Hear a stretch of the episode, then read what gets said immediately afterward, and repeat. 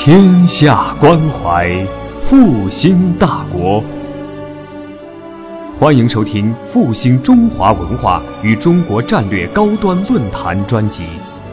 复兴论坛是由兴业全球基金与复旦大学共同发起，兴业全球基金主办的一项高端文化论坛。复兴论坛致力于中华文化的探索，关注中国复兴的每一步。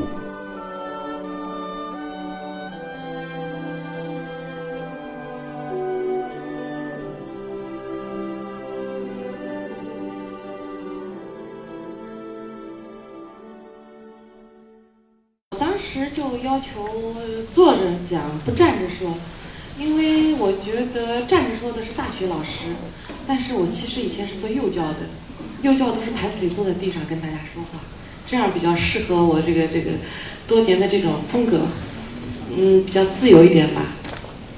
嗯，我刚才听施总的介绍的时候，我就是感到很很高兴，配合的很默契啊。涉黄女作家，所以穿了一身黄衣服。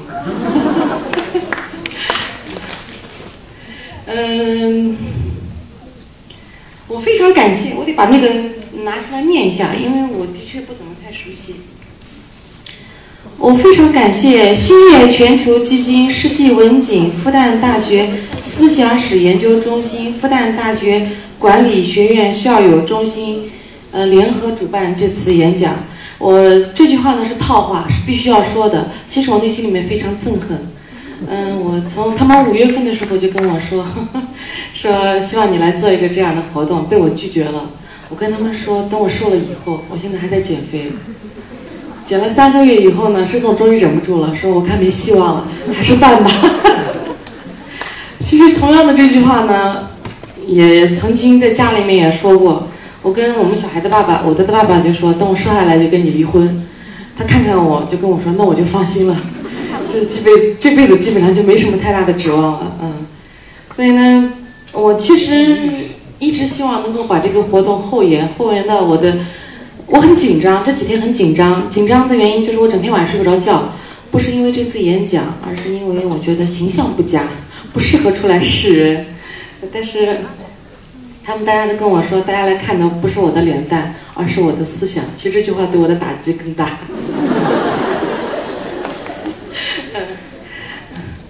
我其实很认真的准备了这次演讲，嗯，你们大家不要觉得我很随便，原因是我我其实有过演讲的经验。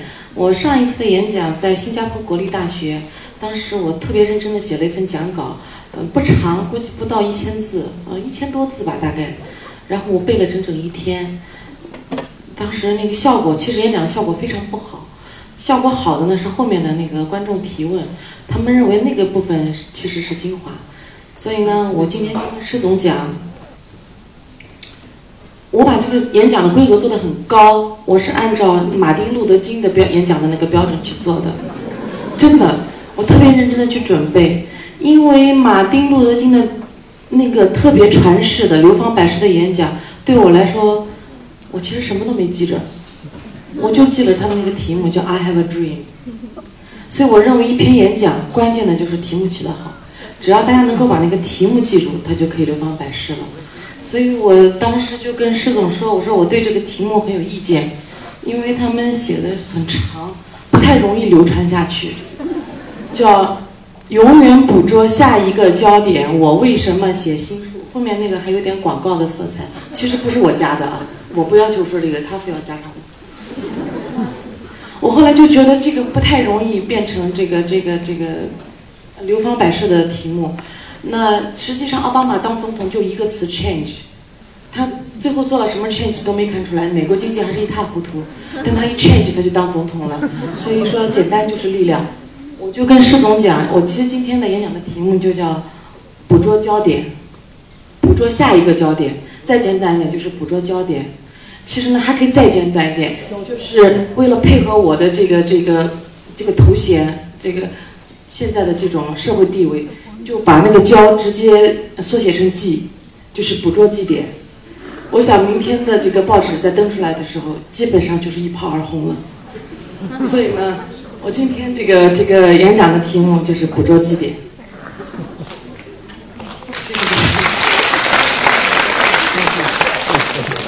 我准备了一个大约十二页的讲稿，但是我现在的想法改变了。嗯，写讲稿哈，我觉得是一种创作，但是说讲稿，我觉得是一种演戏、演绎。那我是一个创作者，我不是一个表演者。我的兴趣和爱好，在我写的过程中就已经发挥出来了。等我坐在这里的时候，你让我把它讲出来的时候，我觉得太枯燥了。它有点像我的电视剧剧本创作。我在写小说的时候，我基本上是一气而成、一气呵成、行云流水的，它不会有任何的让我觉得不愉悦的地方。所以说真话，我作为作家这个职业，我非常快乐。呃，它带给我的喜悦，呃和兴奋。远远超过他做这位职业给我的回报，因为作家这个收入其实是非常低的。呃，像我这样也算是作家的前列了，嗯，基本上是在上海买不起房子的。但是呢，这个我我现在能活得还算比较不错，是因为我还兼写剧本，剧本这个就是是我赚钱的行当。我就是一方面呢，我在。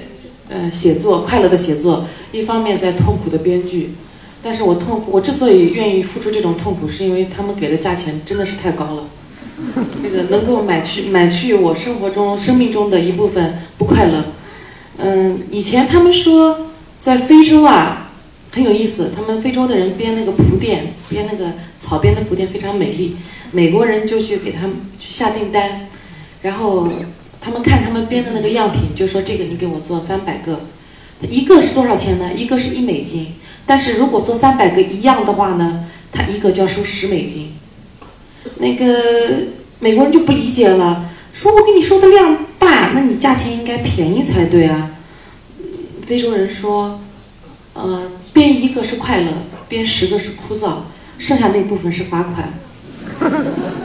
所以写编剧对我来说。高额的那部分是是我精神对这个写字的罚款，所以呢，我是觉得啊，今天这个这个这个部分的讲稿，我就不念了，真是不好意思。我留下一个一个一个流芳百世的题目，这个关键的内容呢，我到时候为了表证表表现我没有糊弄大家啊，其实我糊弄你们也无所谓，对吧？大家都是免费的哈。要是收钱，那我就不太好意思。既然是免费的，我也无所谓了。这个为了表示我不是糊弄大家，到时候我把这个稿子就直接当当落到这个这个网上去，你们可以在网上查到，我就不再念了。因为痛苦的事情又不给钱，我更不愿意做。嗯，呃，下面呢，我是希望把这个话筒，其实我非常愿意做这种呃交流活动。当然，这现在这个格式还不是我喜欢的，因为我觉得它有距离感。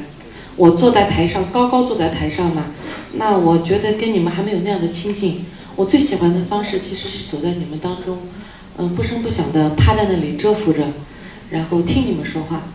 嗯，你们所有的思想，你们所有的快乐，我会记在心里，然后我会慢慢的记录到我的作品里。嗯，所以呢，我现在呢，更愿意把话筒交给观众朋友们。你们有什么希望问我的？对对对，我特别喜欢这种踊跃的。踊跃的这个这个这个读者朋友们，你有想问我的问题，或者有想跟我交流的话题，你都可以直接的提。提完了以后，嗯，我因为是现场嘛，没有准备嘛，嗯，知无不言，言无不尽，尽量的敞开心胸去说。没有什么媒体来录像的吧？这样的话就不用端着了嘛，对吧？而且看着我态度这么好，人很老实的情况下，大家尽量不要报负面的啊。好，把话筒交给大家吧。好，那个很好。其实我想，在座的就听了题目的可以走了。听完题目觉得还满意的就可以离场了。我想，我想是这样，就是其实今天这样的一个形式啊，但确实可能有点问题，是这变成主席台。我们也是想说，变成还是能够互动的一个形式。嗯。事实上，其实六六写的新书，我是真人编辑啊。就是他形式，太客气了。哎，这是世纪文景集世纪集团的副总。我已经十年没编书了。嗯。呃，这个形其实形式也是一个，我说是一个小说二点零的形式。嗯。就它是以一个日记的一个博客的形式来写的。同时在书里边，除了这以外，还有很多真实的互动的东西，我这样，我可以给大家翻着看一下，因为这本书做呢是是世纪文景做的。我这人有个特点，我把稿子交给他们以后就不再看了，他们做成什么样我都认账，所以他们也不太给我审查什么呃有什么问题啊，或者是设计什么样子。我拿到手我看的时候跟大家看到的是完全一样的，就是这样的。我很喜欢他们做的一些一些设计，比方说他的新闻的这种这种这种这种稿图，里面呢，这种文字呢是我的小说的内容，但是还有一部分我非常感谢参与的网友，像这样的。它是网友的评论，在后面的跟贴，这是网上真实的评论，真实的六创作的跟贴。。它所以我不是我的建议六六是不是还要分一点版税给你的网友？哎，你看你这个人，关键的时刻怎么能不跟我站在一个立场上呢？我还不是从你这儿挖的。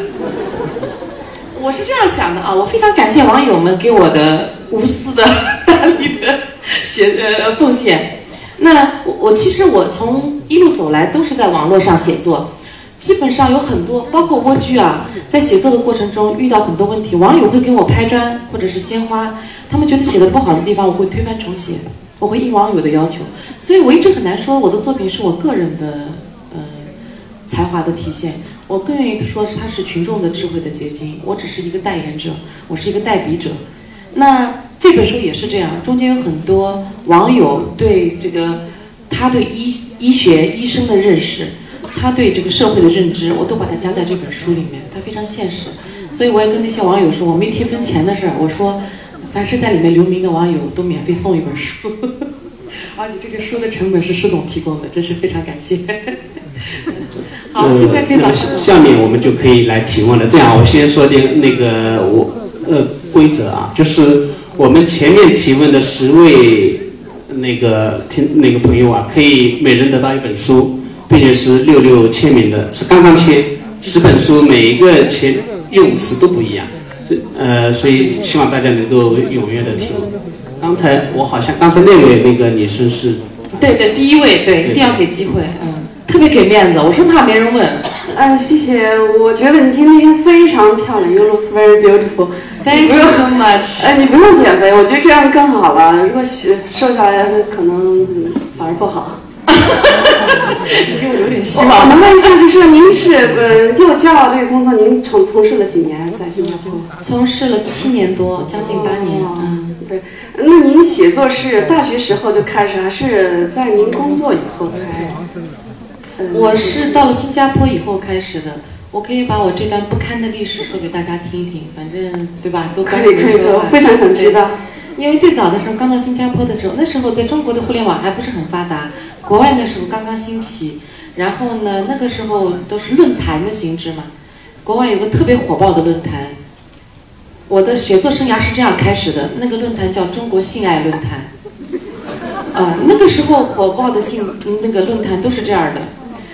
你要在一个论坛里面能够有机会跟人说上话，你就得展现你的才华。可是很不幸，那个地方是写黄色小说的，所以呢，我为了有机会跟大家交朋友，我就开始了我的呃情色小说的写作生涯。呃，当然有一部分同志认为它是色情，但是我觉得比色情还是要高一点的，对，所以是算情色小说。嗯、写的会当时就写的非常的有名，那个论坛很可惜，那个论坛后来倒掉了。随着这个扫黄和文明的进步，这样的一大批的论坛，最初的那种原始元老嘛，做过贡献的，为网络事业做过贡献的都倒掉了。我的那些文字也不见了，本来还是够两本书的量的。那当时他们大家对我的评论就是说我未来最好的路就是走查泰莱夫人和他的情人这样的，嗯，这种书书的风格的道路，他们非常看好我，又一颗黄色星星升起了。当时我不服气，我觉得我完全可以写出一一些，呃，不带任何色情的东西，也依旧会扬名立万的。我于是写了我的第一部小说《王贵与安娜》，非常的纯洁，而且大家还是有眼光的，果然就走红了。后面一部接一部没有停过，我基本上就摆脱了当时的恶名。也其实我们那段历史不堪的历史，并没有什么人知道，嗯，洗底洗得很干净。出道就很正面。但是他现在这么良好的正面形象，我一直自比李安啊。李安从从拍摄电影这么多年，他一直是在做努力的在走上流社会的道路，美国主流的那种奥斯卡的道路。直到他最终拿到了奥斯卡的导演奖以后，他把他内心中积积攒了十年的宏愿拍出来了《色戒》。我其实也有这样的想法，我很快我的情色小说就要出来了。在我铺了良好的底子以后啊，我最终还是要 I'm back。嗯嗯，对，这就是我最初的这个创作的这个历程。谢谢。嗯，再能问一下，就是说您写作是就是与您的幼儿工作有关系吗？就是您能有这么多的那个，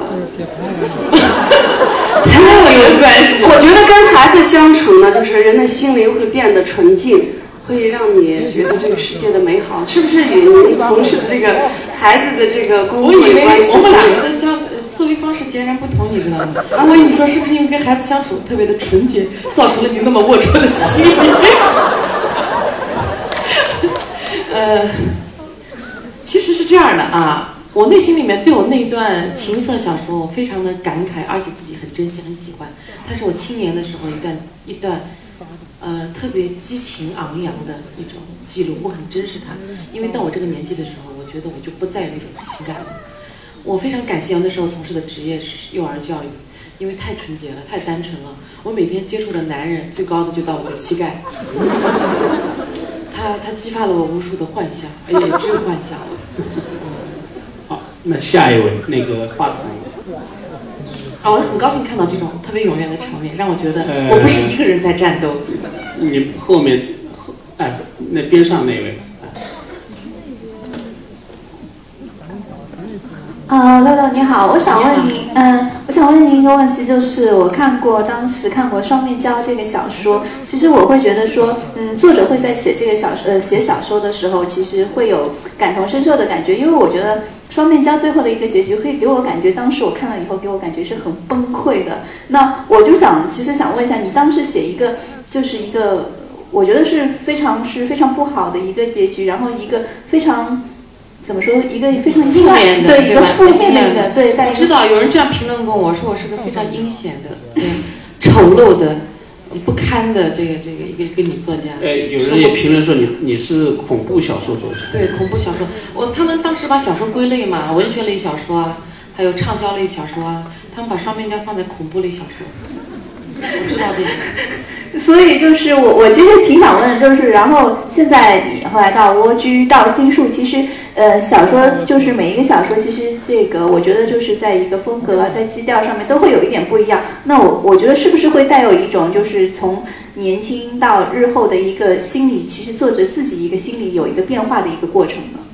我不会，原因是我不是一个职业的，我自己一直给自己的定位是我不是一个职业的写手，我没有受过专门的文学训练，所以我的在我的脑海里我没有这个特别清晰的文学定义，我不知道什么东西它可以称作是文学，所以我只是把我自己随时的感受、随时的想法，不停的在在在以一种新的方式表现出来。我不太愿意走老路，从我不愿意读我的讲稿就可以看得出来。我不太愿意把活儿干两遍，包括我写剧本的时候，我觉得那就是一种 torture，是一种折磨，它会让我觉得很痛苦，因为你把曾经写过的故事再重新再换一个架构说出来。那我希望我做的每一座每一部小说，它都是新鲜的，对我来讲，它没有重复感，所以我可能就是不太愿意走重复的路，基调不太相同。对。那我想请问，是不是也就是说你在写双面胶的时候，其实你当时的情感是但不是不是不是我觉得还是经验问题。我现在可以很好的，嗯、做这个行业，正式走入这个行业以后，我现在开始进入状态了。我可以很好的控制自己的写作情绪。我今天想写，我就可以坐下来写；明天不想写，我就可以不写。我可以很快的跳脱出来。但是我在做双面胶的时候，因为那个时候还不够专业，所以我写到，其实它原本的结局不是这样的。我因为写累了，我想出去度假，我就给它收尾了。就是以一种非常快的方式，因为一死百了。给留下了一个特别的嗯这个崩溃的一个小说结局。我现在感到很抱歉。嗯，我我们下面提问，一人提一个问题行不行？那个不然的话，很多对对对嗯那个，我想下面还是找一个我们男士吧，好像女生太积极了。中间这位。啊，还有我想补充一下，大家如果有问题愿意写下来的话，也可以纸条给我，这样呢我可以把这个问题有问题读出来。因为我已经收了呃网上的网友的一些问题，可能这回也可以来问。我觉得大家应该尖锐一点，不能那么温文尔雅的，对吧？革命都不是请客吃饭。这样子，首先我要对六六老师提一个建议，我觉得这个场合啊，就是说这个讲座不应该放在这儿，就像您刚才卢宁刚才所说，我们应该更在一个更加放松的氛围，建议发奖、按摩，啊不，建议下一次可以放在一个体育，比如说什么羽毛球羽毛球场的这个场地，大家进来的时候要求就是要穿的宽松，比如像我这样子。我以为你说穿个浴袍就可以来了，啊，这是我建议的，我觉得跟您今天的坦诚相见，对吧？对，好吧，这是我第一个建议。我的问题呢，因为刚才主持人已经说了，只能提一个问题，我就简短一些，就是说您写了这个三部的这个，比如说《王贵安娜》或者是《双面胶》或者《蜗居》，很遗憾的是小说都没看过，但是电视剧连看了好几遍，我不知道是不是跟原著是忠于的，就是说提就提一个问题，说您写了这么呃，比如说像《王贵安娜》跟蜗居啊、跟那个就是啊双面胶都还是家庭题材的，但后面呢，就是慢慢的有深入观察，甚至有观察某些人物的一些影子。我想问一下，您这些呃写作的这个就是生活的基础，您是怎么样体验的？我就是从您这儿来的，啊，好像就是这样来的，就是嗯聊聊天啊，吃吃饭啊，嗯、羽毛球场或者是按摩脚的地方都有，嗯。呃，顺便再问一个，人家说是提一个问题，后面搭一个小问题，就是说您觉得这个新书将来会红吗？会像就比如说又改编成电视剧以后会继续红下去吗？肯定。呃，这个问题很奇怪啊，几乎所有的人都会问我说：“您会预计啊，收视率会怎么样？”我从来不预计它。对我来讲，我的工作就是呃创作，最后面的评论或者是结果，我是不去管它的。我的心思很快就会投入到下一部戏。我对已经过去的事情其实没有任何兴趣，所以其实新书对我来讲，现在虽然还没有开拍，我的兴趣已经过去了。呃，第一排那个这位这位女士，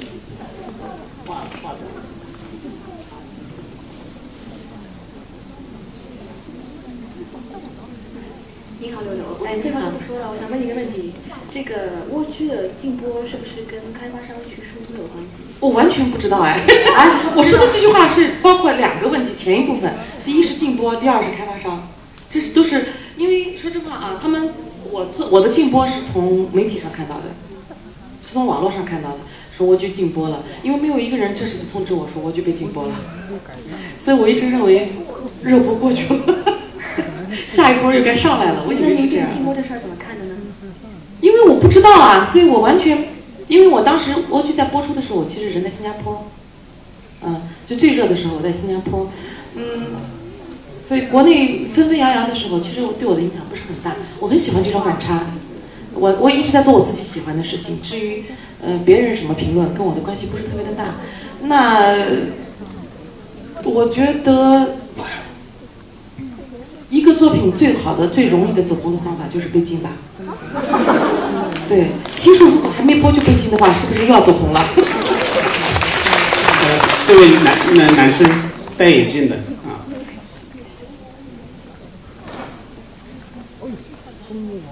几个了？四个了吧？好，谢谢六六。我想请问一下，您这个长期生活和工作都是在新加坡是吗？呃，也不是，我现在大概一半一半吧。啊，我主要是想问，前是，以前啊是，嗯主要是因为您的这个小说的这个发生的故事啊，都是在大陆。嗯然后我想就知道您这个，您刚刚说了，您的这个题材就是在聊天或者怎么样，朋友的这个这些知道了，可能触发您的这个写作的那个灵感了。啊，我是不知道，就是这新书是不是也是写的大陆的事儿？是的，我只写中国内地的，因为中国的市场比较广阔，十三亿人口，一人买一本我就已经够活了。新加坡那儿写完书以后，我觉得我就残废了。他们总共就三百万人口，都买了的话哈，都买了可能性也没有，嗯。所以我就吃定中国市场了。那我觉得您您有没有下一步的这个写作的这个就是计划，想触及哪一个这个领域？触及哪一个基点是吧？对对对，呃，我是这样想的啊，最近好像社会的祭点比较多，哪都不能碰是吧？到处都敏感词啊。嗯，其实我是觉得啊，故事是源源不断的，只要你有善于发现的眼睛。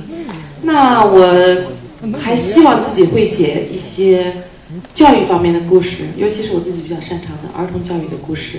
实际上，施总那边在忙着出版我的呃儿童文学集，这个是那种绘本形式的。我觉得这个对我的反差很大，一面他在出售我的黄色小说，一面在出我的儿童文学。他有点像那个地下工作者，两面两面派的形式在做。那另一方面呢，我在做，呃，我想写一个呃年代戏，一个拉了将近一个世纪的戏。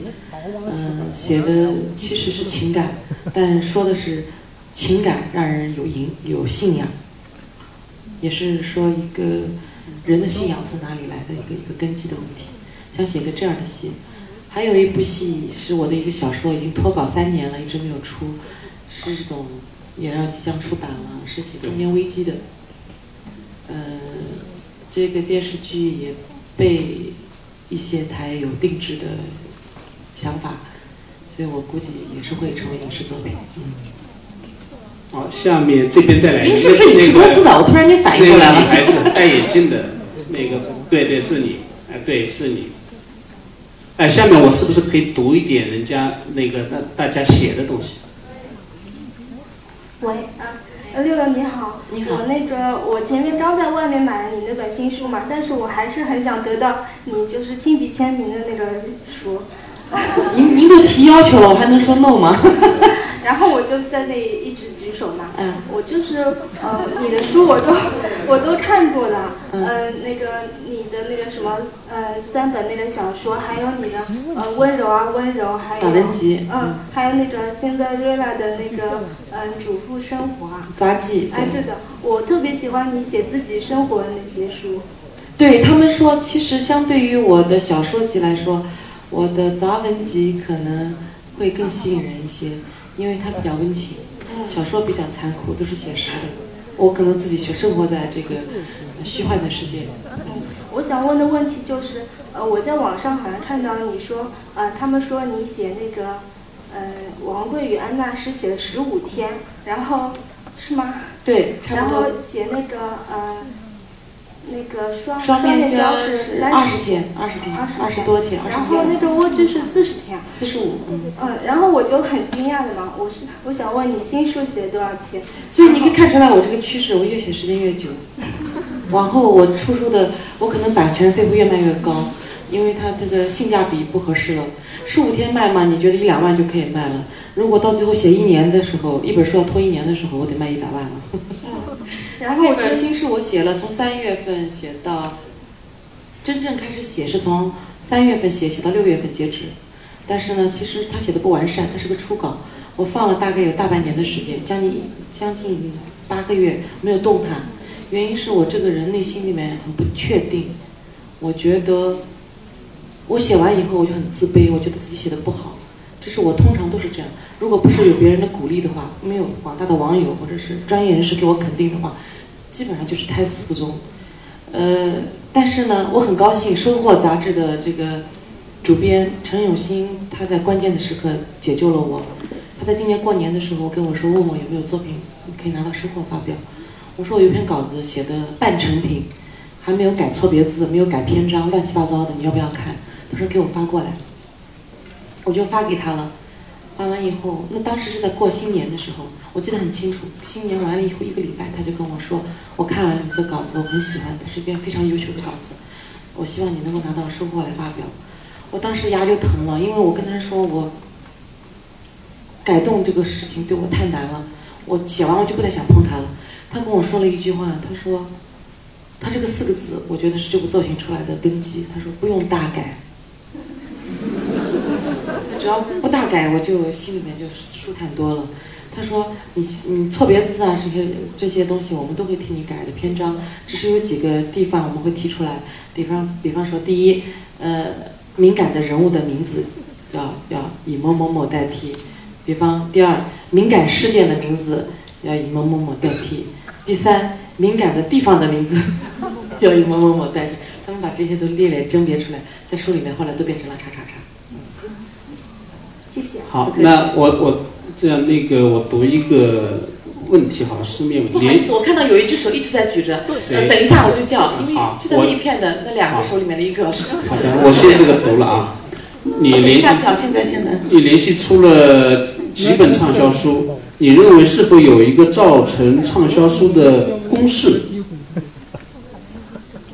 这个问题很有意思啊，想这个问题就想到我我前段时间，呃，有人问我一个问题，说一个写写写文学的爱好者，他就问我说，六六怎么样才能够写出畅销书？畅销书的秘诀是什么？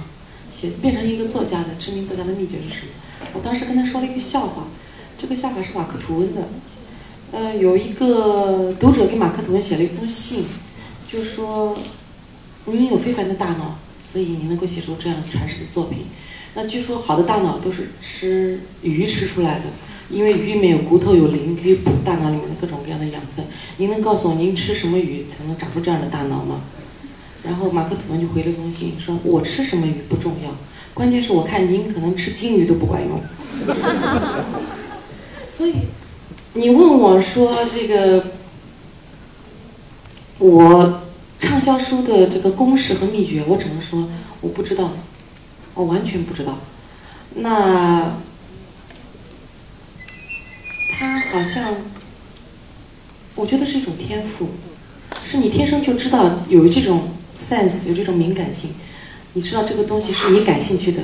你每天，我觉得至少我是很踏实的，脚踏实地的活着，我能够感受到周围的人，所有的人是普通老百姓的这种喜怒哀乐，他们的心跳。他们的追求和他们的哀怨，那我能够把它记录下来。我我感兴趣的东西，其实也是他们感兴趣的。当你把这些有共同的根基的东西写出来的时候，我觉得它本身的市场就已经很好了。又回到你的题目，捕捉基点。那刚才你说谁那个举了很久？嗯，那个我再说一下，我们那个那个绿衣服的一个女孩子是吧？啊，我们的工作人员手里边有那个白纸的，你们可以向那个他他们要纸，然后我估计他们想要书下来。啊，非常高兴。我就想问一个问题，就是呃，那个，因为你刚才说喜欢李安嘛，所以我也特别喜欢李安。我其实不喜欢李安，我只是 那好吧，那那模仿一下他创作的风格啊。但是我觉得有有一句话呢，就是说作家他可能一生写了很多著作，但是他都是在写一本书。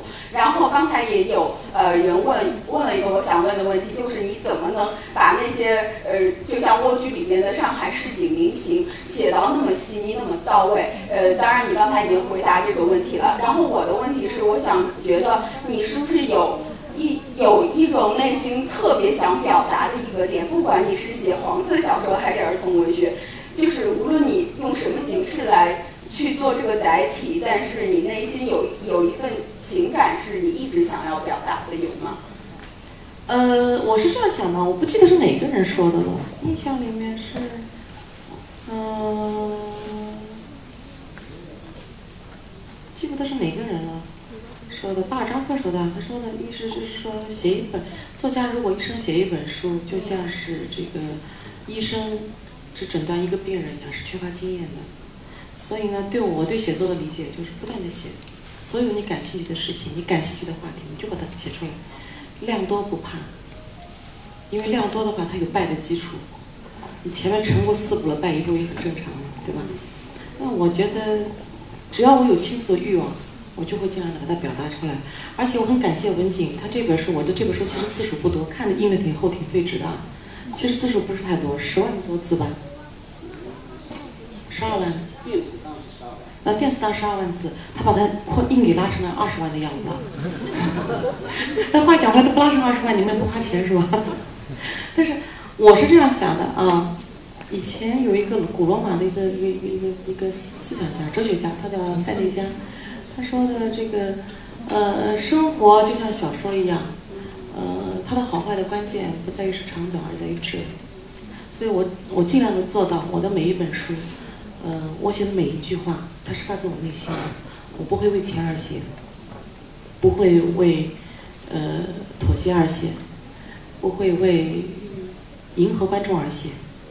我只有他的每一句话，他都是我真实的内心的想法的时候，我相信是我喜欢的，是能够感动我的，也会感动大家。谢谢。好，那我再读一个问题啊，六六您好，很高兴有机会和你见面，请问你比较喜欢的作家和作品类型是什么样的？你怎么安排你的工作和生活？因为我来看看这个问题，这个问题好深刻。为什么原因？我觉得这个问题很深刻呢？施红俊其实是非常清楚的，我不读文学作品。嗯，所有的人都会认为像我这样的人是读文学作品的，其实我不是。那你可以也可以把你读过的告诉我。读过的，对，嗯，是这样的，我已经过了我的文学阅读的那个爆发期了。我最早的读文学作品的时候是在我的认字时期，就是我那个对着字一个一个趴，在把别墅还得念成别野的时候，那是我读文学量最大的时候。那时候我比较喜欢像铁凝啊、苏童啊，像国外的话就像马克吐温呐，像他们这样的人的作品，或者是王尔德啊他们的作品，嗯，他们给了我很好的积累。但是实际上我成年以后，我更喜欢读的是一些社科类的、经济类的、人文类的作品，比方说像一个呃一个 Jerry Diamond 是写那个普利策的，他得他的书得了普利策的奖。他呃还有写他写的社会发展的，像《Third Chimpanzee》，还有枪呃枪炮、病菌和钢铁，像这样的书，因为它解决了我的很多问题。比方说，第一个我们从哪儿来，第二个我们到哪儿去，还有一个问题就是我究竟是谁，什么是什么？我比较喜欢看这样的一类的书。呃，它虽然跟文学的东西关系不大，或者是他们现在或者是一些经济类的书，我也会比较喜欢看。嗯，但是它虽然对文学的，对我的文学创作不大，因为我觉得我的基础已经打好了，文学的表达的方法已经有了，但是它对我的思想的贡献很大。我会从这些书里面会吸取很多，它不仅仅是文学的东西，它会有一定的社会的基础在里面，对人性的探讨，还有对对人类的关注，还有一些经济社会话题。我觉得这样的话。它才会能够让这个书变得很丰富、很厚实。植入的文景的广告。植入文景，我真的不知道你们文景除了除了出一些风花雪月的书以外，还出什么？拿一个书单我读一下。下一位。要么你来挑，我实在是不知道应该挑谁了，太多了。这这这，我来看，我应该找一些很诚恳的，然后不是特别善于表现自己的，因为要给他们这些人机会。老先生啊，旁边的那个那个小姑娘是吧？对对对对对对，对对。我看到那个老先生不停的在指旁边小姑娘。哎，你好，很高兴认识你。呃，我看过你好多书，然后我很欣赏你，应该说最欣赏你的，其实不是你的这些引爆点的，我觉得是你的幽默，到包包括到今天到现场。那我觉得，我想提的一个问题就是，是不是因为你定居海外，你可以有这份距离感，你才敢写中国最热门的焦点话题？没有，我觉得写中国焦点热门话题的人可多了，只是我写的好。对，没错，没错。因为我觉得医患关系是说在中国其实蛮难写的。呃。我能说句实话吗？根据我做这个行业来讲，我觉得写每个话题都挺蛮难写的。但是几乎每个人都会问我说：“你创作的时候，你心里会有禁忌吗？或者你创作上有自由吗？”嗯，每次别人问到我这个问题的时候，他们会觉得这个问题很困难，因为会考验你的良知，你会不会说实话？但是我每次都很高兴的跟他们实话实说，我说我完全没有，我一直觉得我的创作上是百分之百自由的。我想写任何我想写的东西，我想说我任何想说的话。那至于给不给播，给不给拍，那就不是我的事儿了，对吧？太好了，谢谢。嗯，不客气。哎，我我再来读个问题啊，蛮长的。六六您好，您在《蜗居》里非常写实的描绘了宋这个角色，但你本身似乎说过并不赞同宋对年轻女孩的吸引力。你否定一个角色，同时又把它塑造的极有魅力秘诀是什么？同时，在新书的写作过程中，您说您实地考察了医院，由于没看过新书，不知道结局走向，但我很想知道你到底是怎样认识医院黑幕这个他大概要写几点，但没写出来。呃，另外，您最近一次落泪，不好意思说，你还有什么不好意思写的？嗯，我来看一下，对，这个节点，嗯，我个人是这样认为的啊，写作的时候，作为一个作家，你首先要做到是跳脱到角色之外，不带有自己任何的偏见和情感色彩。如果你做不到公正，做不到这种俯视你的角色，那你很难让你的小说让别人有感同身受。虽然我不太赞同海藻的对生对生活最终选择的道路，因为我本身一路是靠自己的能力奋斗打拼上来的。我的每一天，我现在回头想一想，我都觉得挺踏实的。他没有让我觉得有什么遗憾。那我依旧不希望把它写成一个堕落的一个呃蛀虫型的一个女孩子，因为一个真实的世界。我想，我想让观众看到的，就是我眼中看到的一个真实的世界是怎样让一个女孩子面临抉择。那它上面说，呃，宋这个角色我不赞同。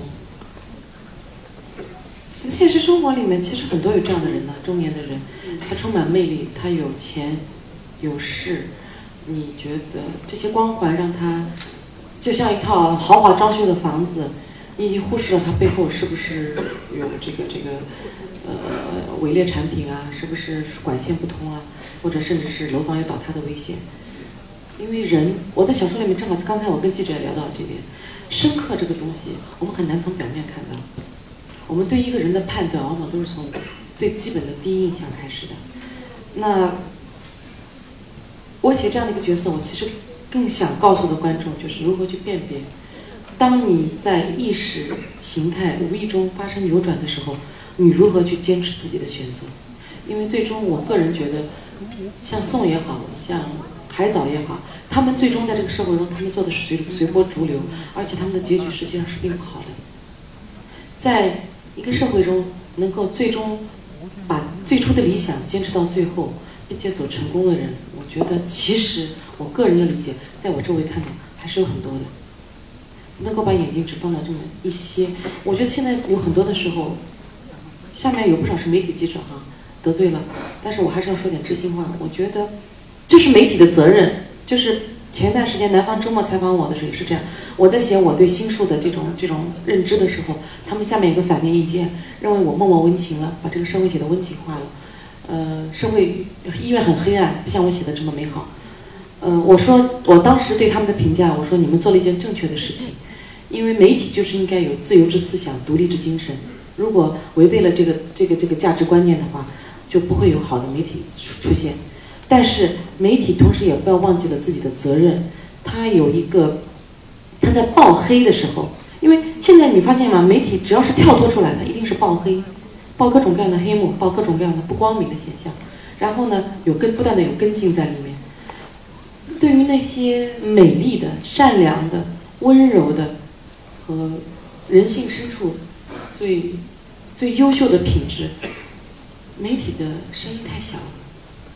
我我们，所以我跟他说，我跟媒体各司其职，你们在做你们的 job，但是我在做我的工作。我作为一个作家，我可能有更长的时间去深入在那里面，趴下来去看我们生活中的每一个人。我相信今天来听我讲座的。呃，人当中百分之九十九点九九九的人和我都是一样的，没有任何偏差。比方说，我们看到的社会，我们现在眼里看到的社会，嗯，我相信每个人都会有这种感觉，已经没有好的公务员了，没有好的政府官员了，都是贪腐的，他们是包二奶的，是行贿受贿的，没有好的企业家了，他们作奸犯科，他们假冒伪劣。没有好的教师了，他们只顾赚钱，没有把教育当成自己的职责，不会用心去爱孩子。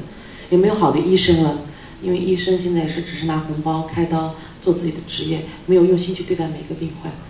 呃，在我写《新书》这本书以前，我和你们大家的想法是一样的。这个观点我大多来自于媒体的报道，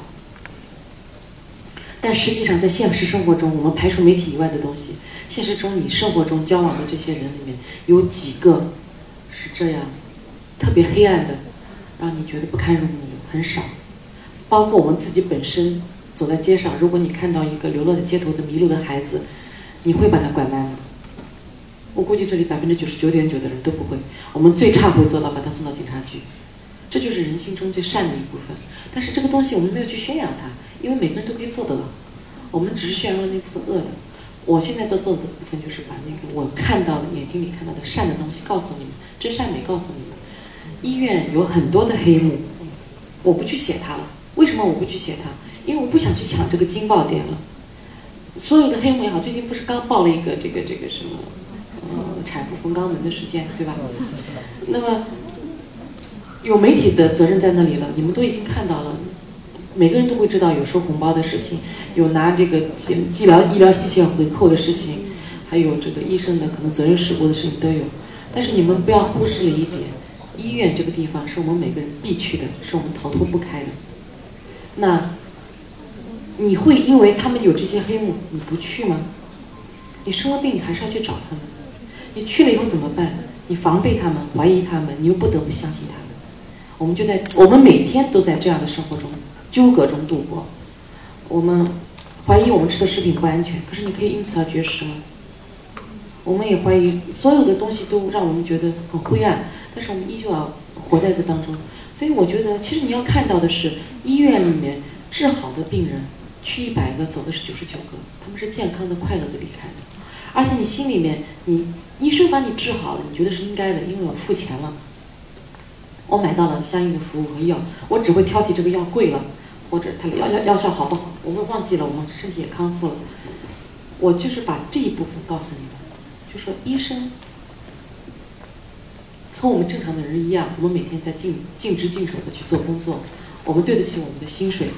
我们在很多时候，大部分情况下，我们是善良的。虽然我们有抱怨，也有愤怒，也有不满。医生对病患之间也是很怀疑的。你们每个人坐在他的对面，他首先想第一件事：这个人看起来好像有点奸相，不晓得会不会搞我。他们真的会有这种想法，他们也会给自己的话留有余地。不把话说的特别满，人和人之间的这种这种对立情绪就是这样这样树立起来的。我希望能够通过这样的一部小说，消除这种坚冰。它不仅仅是医生和患者之间的坚冰，它是每一个人和人之间，当你路过的身边的人和人，你都在提防他，你是在怀疑他的这种坚定。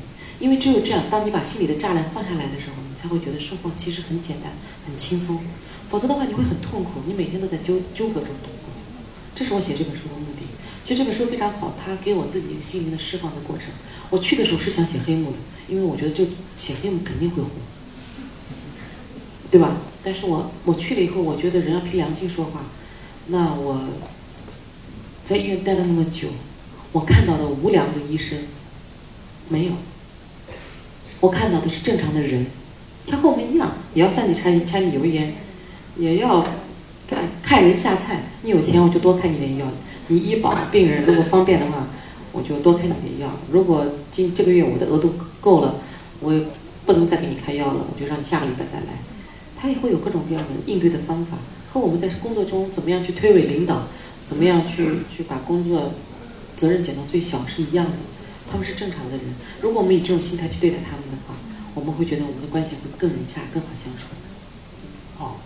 要不那那边那个哎，还有一个这边后面我最后一个问题对没有回答。有一个你最后一次落泪在什么时候？这个怎么能告诉你啊？因为下次再问就是你为什么落泪了？这个站着这个男生吧。啊，站站着男生。站了很久。嗯。哦，那个我是也是从那个赶了四十多分钟的地铁才来这里的，然后很高兴见到你六六，然后 刚才。那个你讲到就说很多是，呃，我们这个社会就像你说的对吧？大部分人还是很善良的对吧？这是人我们的人性对吧？人性就说每个人，大部分人都有自己的一些道德呃底线对吧？道德准则都有职业道德对不对？好，我现在问一个比较个人一点问题啊，我想问一下，就说在你写的这几本书当中，你最比较欣赏的或者比较喜欢的是哪一本？另外还有一个就是说。你在写作这些书的那些，就在你的你在创作这些作品当中的你的初衷是什么？哦，就问的问题。你是说哪一个作品的初衷，还是每一部作品的初衷？就是说你就是从事写作这些这项工作。我最喜欢的作品是我的第一部作品《王贵与安娜》，因为我觉得它改变了我的世界。没有这本小说的话，我因为这本小说其实也是世纪文景呃石总出版的，如果没有这本小说的问世，我没有我一直没有机会从网络走到现实，平面媒体或者走向影视作品。嗯，因为这部小说，我现在从以前我喜欢的教师职业，改变成现在我不怎么太喜欢的作家职业。尽管如此，我还是很感谢这本书。那创作的初衷，我觉得我不会是为写作而写作，我创作的初衷是因为我有话要说。当我每隔一段时间，我对这个社会有新的认识，或者有的社会有新的疑惑的时候，我就想把它整理成文字，告诉大家。哦，好，谢谢，好，谢谢。那个，我再来读个问题，我想把两个问题读在一起，并在一起，不然太多了。呃，六六您好，我是完整读完您的新书一书的读者，今天来现场特别希望听到你关于新书的写作过程，比如说你在华山医院卧底的经历。那么，我想那另外一个问题再放一起了，好吧？新书读者中，你更希望的是患者还是医医护人员？如果医生不屑一顾的话，会不会是最大的失败？如我不太懂你的这个，就是说你的目标读者，你觉得是医生，应该是写给医生看的，还是写给？哦，我没有，我我写这本书的目的就是把我看的东西写出来，你们谁爱看谁看。那么他说，如果患者不喜欢的话，是不是没有捕捉到焦点？嗯，我是你先把这个第一个问一个问题啊，就是卧底啊，卧卧底经历，卧底经历，我很反感的，他让我觉得我像个女特务。其实我没有卧底，我是敞开大门走进去的。那我很感谢华山医院他们的院长，就敞开大门让我去看，所以我想去的地方你随便去，因为他的想法，我跟你说，他们到最后已经是什么心态了？我死猪不怕开水烫，我再会有哪能耐？不就这样了吗？你你们所有的黑幕能报的，你们都报过了，对吧？最后还最坏的还有什么呢？你再坏，你们看病不还来找我吗？对吧？所以他就是抱这个态度，你要看你去看，你要跟谁聊就谁聊，你想跟谁聊就谁聊。但是人家搭不搭理你那是你的事儿。所以我当时去的时候其实不是卧底的，我去了，我去了以后我就发现一个很我自己很惨淡的现象，我去了头一个礼拜里面没有人跟我讲话，他们每个人看到我就视而不见。我不知道大家是不是有这样的一个心理？医生，患者对我可亲了，患者把我当亲人，就是拼命的跟我诉苦，或者也有感谢，也有诉苦，什么都有。但是医生啊，他他他对我的态度就像他的职业态度，冷若冰霜，他不跟你讲话的。哎，这有没有华山医院的朋友们？他们会防备你。他不，他没有，他觉得我没有必要跟你交心。我跟你交心有什么好处呢？他当时是这样想的，而且他们也以为我去就是为了写黑幕的，所以他们就背着我呀，不让我看他们说不报。所以我这个过程其实消除这个艰艰难的过程很难。我今天请了一个医生，原本他会到场的，但是因为他儿子过生日，他没有来。这个医生非常典型，我本来想坐让他坐在下面作为一个反面教材给大家批判的。他他很有意思。我去的时候，他跟我讲的第一句话就是说。我觉得你写不好这本书，我不认为你会你有写好这本书的基础，因为凡是拍影视作品啊，凡是呃这个做这个医学方面的东西的这些作品啊，他们都是医学背景的人写的，像 Doctor House 或者是那种那个白色巨塔，像你这样的人一点医学背景都没有的人，你到这来写什么？我不看好你写的，呃，而且他不让我进他的手术室，公开说的。说我反对六六进手术室，因为这已经是我们医生最后一块禁地了。所有的能被他们看的地方都看完了，而且没有讲过我们一句好话。我最后一个地方给他看完了，更没有好话。后来的确没讲他什么好话。书里面反正手术室的神秘也都被打破了。但是最后他是我的最好的朋友。现在，呃，原因是我觉得，当你作为职业和职业跟别人交往的时候，你们之间是有障碍的，就像。每一个记者走到你跟前，希望问你问你问题的时候，一定不会跟他说真心话，你会防备他。作家这个职业是这样，会防备我。但是当你作为人和人之间交往的时候，时间久了以后，我能够了解他的喜怒哀乐，我知道他们所有的情感，那我也知道他们的困惑和他们的无奈。很多时候能够感受、感同身受的体会他们，这样的一种心态，让我颠覆了这部作品的基础。我觉的，我用这种心态去写医生，其实是对社会的不负责，是对读者的不负责。因为我们，我只是拿着猎奇的心态，大家都去猎奇，都去发呃呃泄愤这种心态去写小说，但是我没有用我的眼睛。人家说黑暗给了我黑色的眼睛，我要用它去寻找光明，但是我没有用它去寻找光明。实际上，我最终写的是一部很光明的小说，嗯。我不觉得读者看完了以后会觉得愤怒，原因是，我觉得你作为读者，你看完这本书以后，你也会理解。我写完这本书以后，其实《收获》杂志社的主编李小林女士她非常喜欢，因为她的父亲是巴金，她跟我有相当相同的经历。有一段时间，我母亲一直在医院里面住着，我来回在医院奔波，我自己也住院，我跟医生有一段时间的交道。她也是，她父亲在生命的最后十几年里面，她一直在医院里面待着，她的感同身受和我是一样的。我相信很多如果家里面有生病的患者，看到我的小说，他也会同样的感受。他会很多时候，我们必须要学会忽略生活中的不愉快，你才能够最大限度的找到快乐。这本书是我写作的目的。好，那在下面一位，后面这个男男生，对，最后面的，对对对，是你，你啊。你好，六，因为我的太后面了，我举手举的觉得。快忘了举手的原因了，而且你的衣服穿的很黑，让我都看不见你的手。就是想问一下，因为我很赞同你刚才在说医院的一些事情，因为我我女朋友就是一个外科医生嘛，然后她其实给我讲了很多东西，包括她自己让我看到。医院其实并不是大家想象的，还有就是医生不是大家想象的一些东西。然后我就是想问的你，就是在写这个东西的时候，你最想，因为医院呢有很多可以写的，有很多题材。然后你最想写的是哪一段？然后很抱歉，因为这新书我还没有看。然后想问一下你，其实我觉得还可以写很多，这书有点薄。你想想看，我一本把它都写尽了以后，我电视剧谁看？我厚的那部分在电视剧里嘛，卖两茬钱。然后我就是觉得，我对医院的了解，我就觉得其实医院和患者谁也不不是弱势群体，谁也不是强势群体。我觉得强势的是体制，嗯，是是制度。然后医院问的非常的好。医院和患者其实都是弱势群体，我觉得。我个人觉得是今天晚上问的目前为止最有深度的一个问题，这也是我想谈的一个问题，我一直没有机会去谈它。然后这是第一个问题，然后，然后一个附加问题。你最好一个一个问题问，为什么原因呢？因为我怕我错过这波，我连第一个问题你说了什么我又忘记了。那好，挺想听听您谈这个。对，我写这个故事的原因是因为我，我觉得大家在座的都会有知道这种感受。就是说我有些话不能够说的太明白、太直白。那在中国，我们看病现在是一种消费，和你买房一样，你很多时候是自己负担的。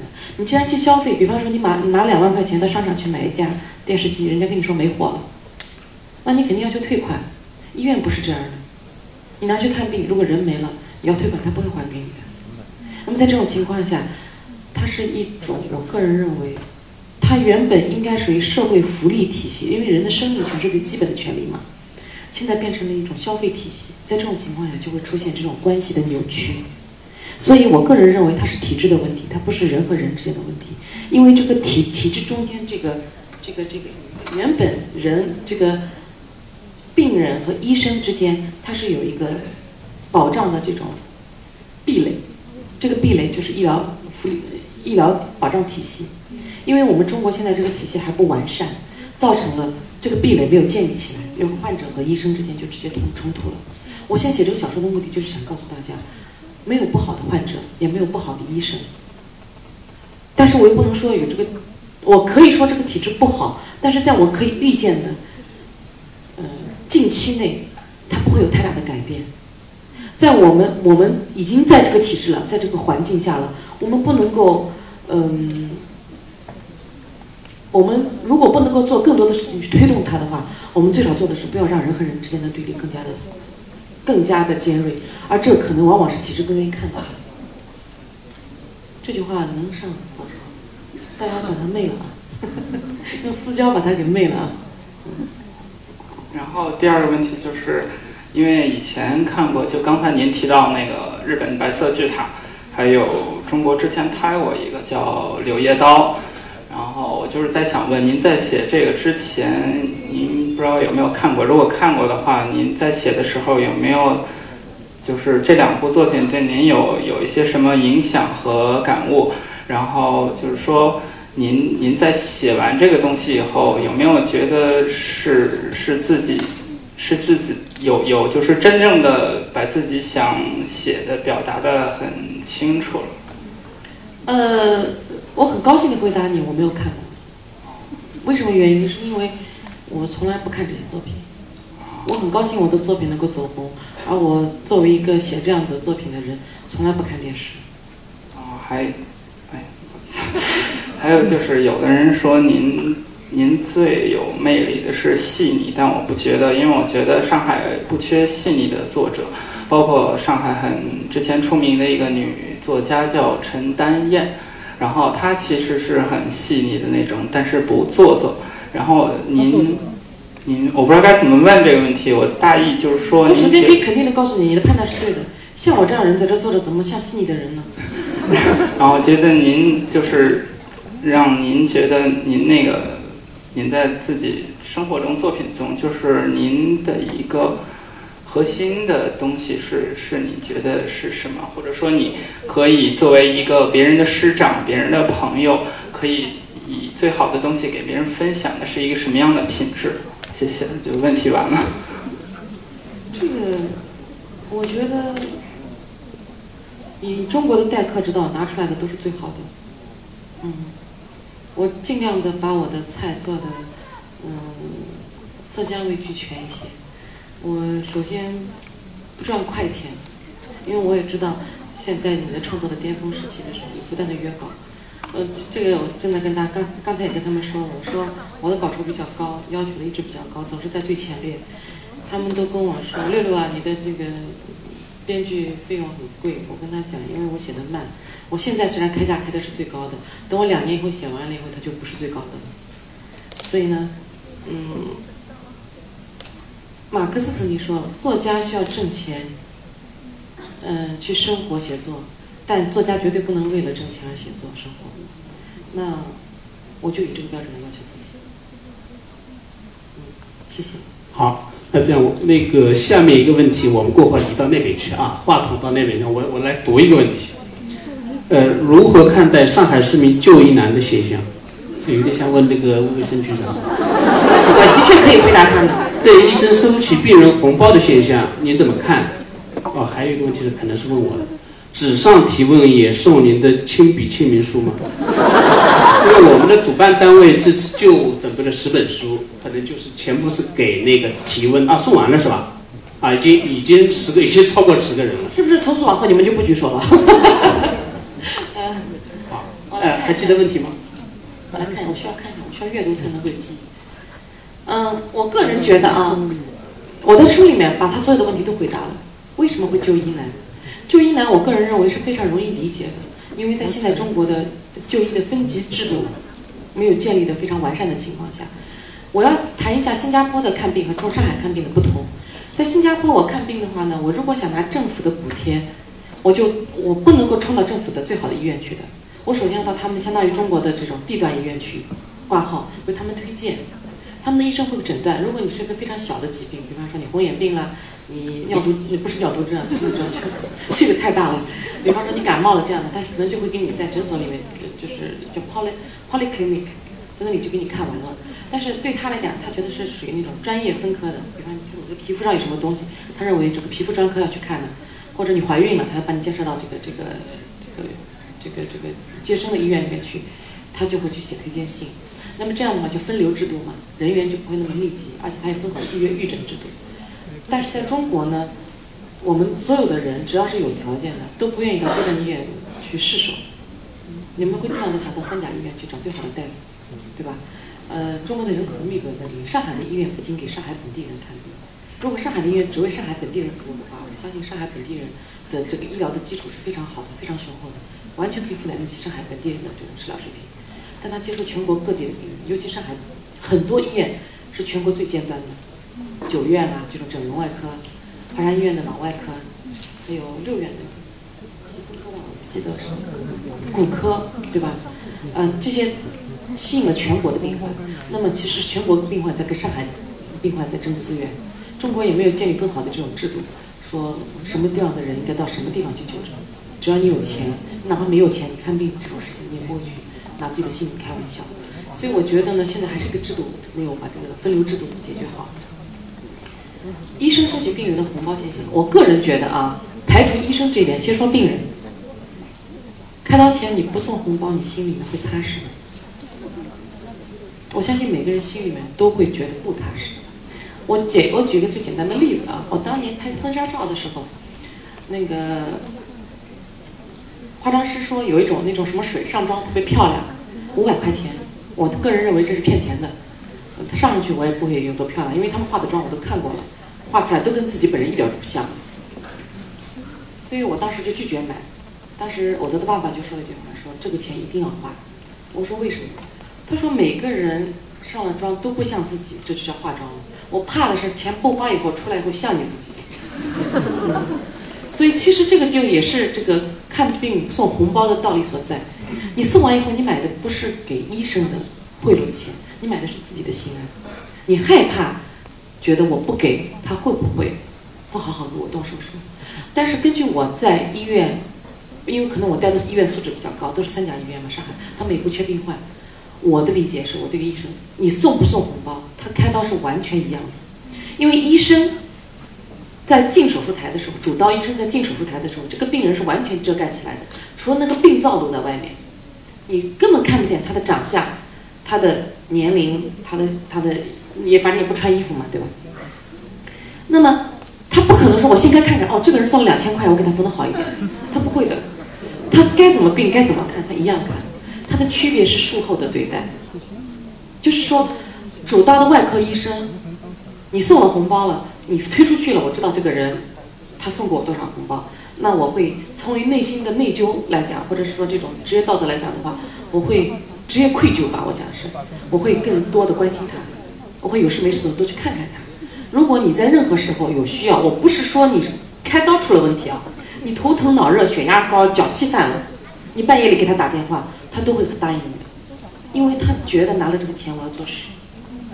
但是如果你不送的话，他完全可以不搭理你，因为医生的外科医生的职责是，他出了手术室，这个瘤子开掉了，好了，剩下的就是护士的事情，或者值班大夫的事情。所以我我个人觉得啊，但是我个人还是依旧提倡提倡大家送红包。我知道这样做不对，但是现在我们一直说什么叫道德？道德就是法治的补充，在法律的约束的范围之外的那一部分，同时我们又需要有约束的时候，我们就用道德来约束它。其实红包也是这样一个东西，是现在我们医疗体制下它不足的那部分的补充。因为根据我对这些上海三甲医院的医生的了解，他们的收入水平在上海这个地方是非常低的，而他们的职业特性要求他们住在医院附近，开车过来不超过十五分钟。你你敢敢让一个医生说开完一个大手术，有可能致命的手术，他住在那个什么周浦，半夜里面你出事了，他开过车过来一个半小时。这个东西是开玩笑的，不可能。我认识的所有的医生，像华山医院的、瑞金医院的、呃中山医院的，中山医院不会，因为他是啊中山医院也是，他们基本上都在他们附近，开车十五分钟之内能到的楼盘。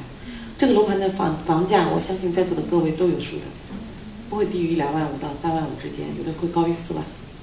那么我说的还不是说高档房啊，是中档房。你对这样的医生的要求来讲的话，他们的职业收入是根本达不到的。如果没有这一部分的补足的话，他们的收入水平，我可以说在上海这个地方是非常可怜的。一个副教授的主任级的、副主任级的这种，一个月可能拿一万多一点，不到两万块。那如果是主刀的大夫、主治大夫，问过他们，嗯，七八千，不到一万。我觉得这个收入在上海这样通话棚，哎呦。在结构性上涨的环境下，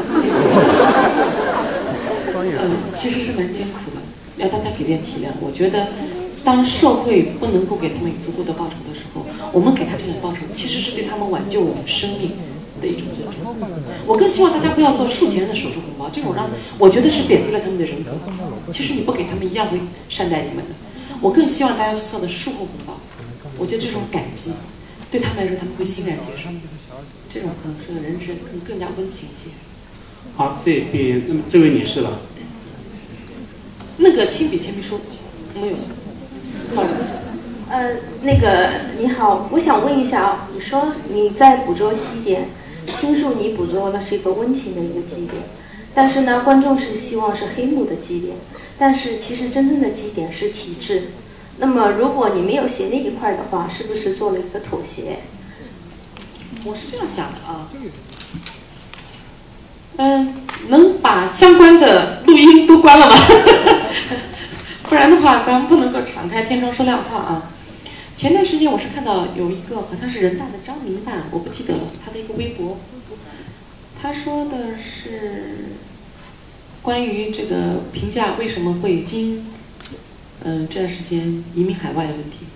他说一个司机开了一辆车往悬崖上走，而不允许换司机，一车的乘客，那么有能力的人当然赶紧跳窗。这个话很感动啊，我们先批判一下。但是我个人是这样认为的，呃。在这个体制目前还不允许我们有更多的声音去触动它的时候，我希望能够做到用我的笔触，一方面让百姓们活得更加的在苦中能够做一点乐，能够看到点希望；另一方面，我希望能够从一个比较巧妙的角度去提醒大家：人没有不好的，人都是好的。我们能够做的是推动这个体制尽量的进步。我们一方面看到它的进步，一方面看到它的不足。我也看到最近这段时间，好像中宣部这个三个字也不能讲是吧？ZXB 是吧？啊，Z Z ZXB 最近这段时间每天都下红头命令，嗯，说这个不允许报的新闻消息，那以至于大家来不及更新。而且更更更厉害的是，说有一些新闻部门还不知道消息的时候，中宣部已经把禁令下来了。所以中国新闻做的最好的，其实还是 ZXB。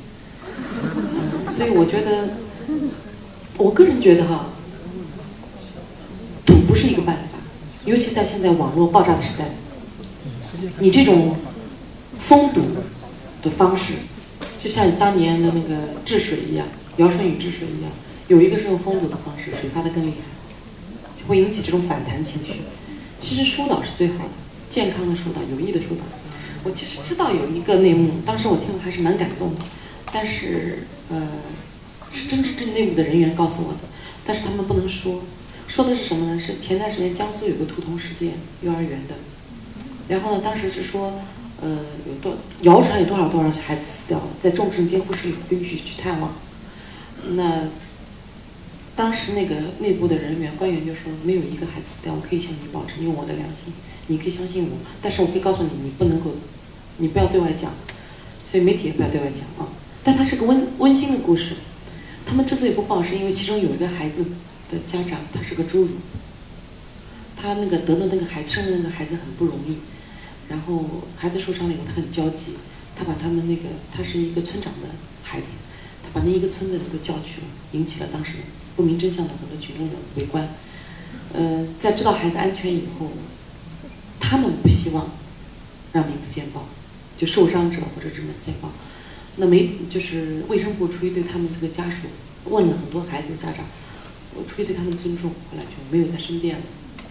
这个是当时这个官员跟我把整个的过程说了一遍，他说：“你相信我，真的没有小孩子的。”后来实验证明那个也的确没有死孩子，但是前面谣传说死了好几个，呃。我就在想，政府其实有时候很困难。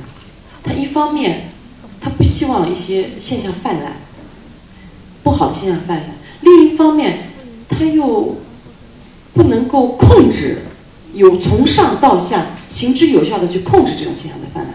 因为人家说上梁不正下梁歪嘛。比方说，你上面学会了堵住群众口的方法，那么下面他一定会有回应的东西。比方说，南京最近的爆爆炸也是这样。哎，我们怎么谈谈谈谈到市政了呢？这个好像不好吧？下面有问题啊？啊，对不起，对不起，我还提个建议哦。呃，你刚刚说发书是十本，就是前面十个，对，那你是采取的是先来后到。然后呢，我现在想是说，谁提的问题质量好一点，能不能发书？这就比较公平一点。那我再个就批评这就很麻烦，知道知道中国现在标准都很模糊。那你这样会打击别人的积极性啊。所以我就很怕你们后来就不提问了，不过这样对我也是一个解脱。我来我来说一个解决的办法，就是说抽签是吧？或者抽预先的设计的几个，比如说一五七，你这个随机的数据写好，然后呢，大家提问的时候按照这个数字，比如一号提的啊，五号提的啊，这是随机的。现在还有这个问题不归我管啊，像我这样的人只负责。我们还是抓紧时间，还有九分钟，还有九分钟就结束了，大家都解放。八点半关空调。你知道吗？当时他们说，爱因斯坦讲过一句话，说相对论。什么叫相对论？就是，呃，当相爱的男女坐在一起的时候，呃，一个小时就像一分钟。当你坐在火炉旁，一天，尤其是现在这种夏天的时候，一分钟像一个小时。我在台上的时候的感觉，就像坐在火炉旁。我觉得你们坐下面，可能就像情侣的感觉。六六你好，很高兴能现场聆听你的讲座。问一下，你的好几部作品在改编成电视作品后，里边基本都有演员海清的身影。想问一下，这是巧合还是你们本来就有默契？谢谢。哦，这个，这个很无耻的海清。下午他刚给我打过电话，很有意思啊。呃，海清提了一个很过分的要求，他跟我说：“六六，我要报名一下，能不能在你的每一部影视作品里面都留下我成长的足迹？” 我说：“大姐，我不能再跟你混了，你都成我御用第一女主角了。”我好歹人家秋瑶一生捧红了几十个明星，你让我有第二次机会吧？他说不行，我还是要在里面赖着。所以呢，下一步这个这个作品，这个这个这个心术，他还是会在里面扮演一个非常好的角色。但是说真话，我非常非常欣赏海清这样一个有才华的演员，而且我跟他有很多很多的共鸣，我们俩之间聊天非常愉快。他不仅仅是作品之间的交流，甚至是包括性格上啊、家庭生活上都有。为什么原因？我觉得我们俩有很多很多我们这个年代的女孩子共同的特性。嗯、我们还是比较强调自尊自立、自强、自爱。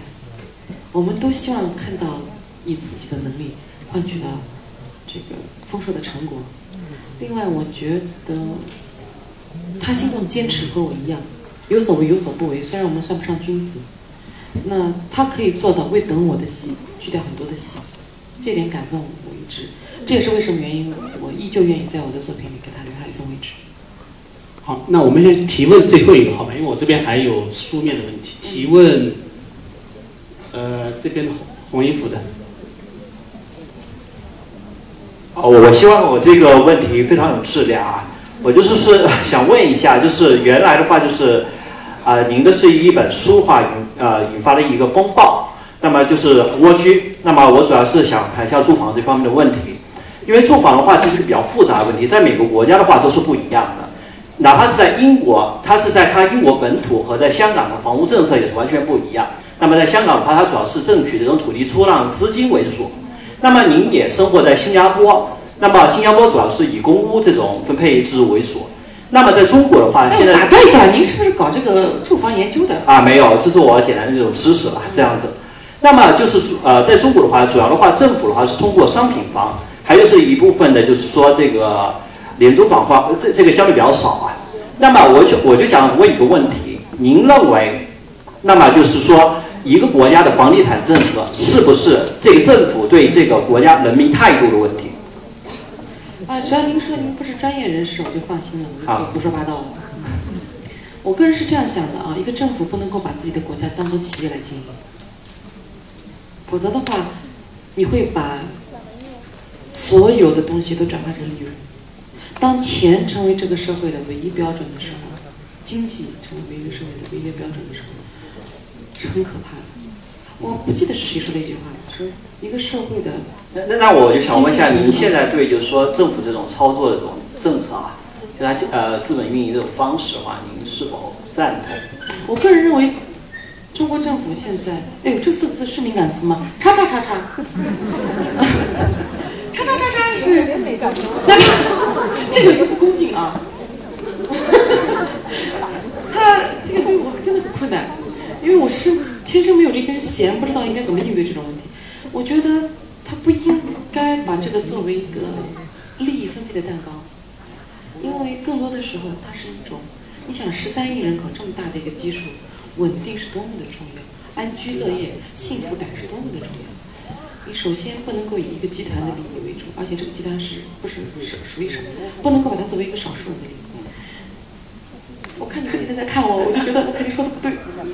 那我们就到此为呃，止。另外的话，我再进一步，最后问问一下啊，就是呃，像中国的房地产政策相对比较特殊，它主要是七十年的这种租约，但实际上的话，就是说短期这种炒作可能会升值，但实际上你的炒一呃炒一个的话，就是说时间不断在减少的这种土地出让的这种合同，那么就是说，您认为这种操作的话，就就就您的话，就是这方面的理解啊，您是否认为这种话是有点像原来美国次贷危机里面这种庞氏骗局这种操作？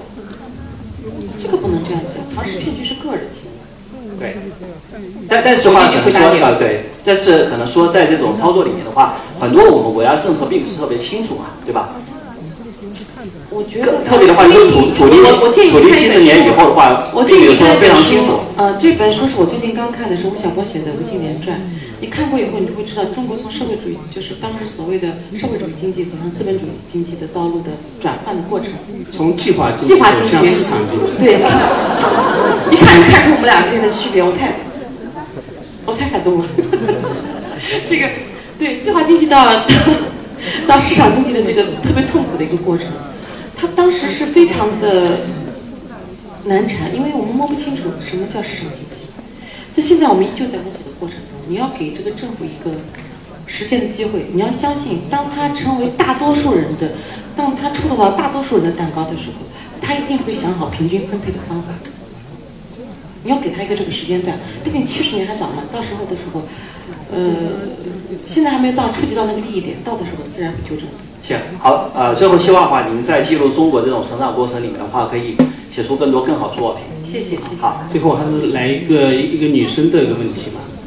一个刚从大学毕业成为记者，即将转行进入广告公司的有梦想的女生啊，她刚才得到了我们一本书，因为我们有还有短信抽奖，她一个她是短信抽抽到了我们那本书。她的问题是：您痛苦的时候是以什么力量继续向前的？是什么信仰让你坚持？另外，痛苦时会做什么事情？你这不是考验我吗？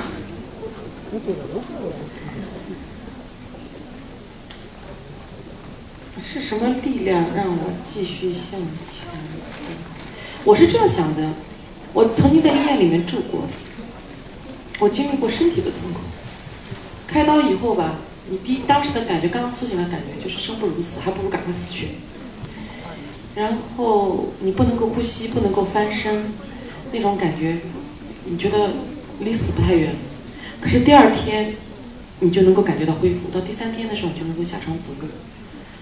身体它就是一个很奇妙的过程，机体它就会有一个自自愈的过程。你不要，你要包括精神也是这样，无论是肉体的痛苦还是精神的创伤，只要给它以时间，它一定会愈合。虽然它会有伤疤在那里，但那个伤疤往往是最坚强的。呃，命运是性格的试金石。我也忘记谁说的，我只记得那些非常精彩的话，原因以后可以变成是我自己的。所以我觉得，嗯，不用担心，人这一辈子天然的能量就是不停的在往前走，nothing can stop you。所以，我觉得这个信仰问题你提的也很好。嗯，我们现在这个社会，我的确觉得信仰方面有一些缺失，它让我们觉得这个根基比较薄弱，支柱点、支撑点比较的脆。但是我们必须要有个内心的最坚持的东西，一种根基准，这种是中华民族五千年来一直延续不断的，从来没有在我们的民族的血液里面断流过的这个东西，一种生生不息的向上的力量，它永远不会中断。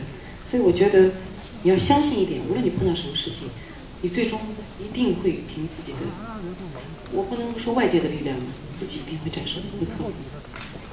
这是我唯一能给你的帮助。我不知道你碰到了什么样的痛苦。好，谢谢。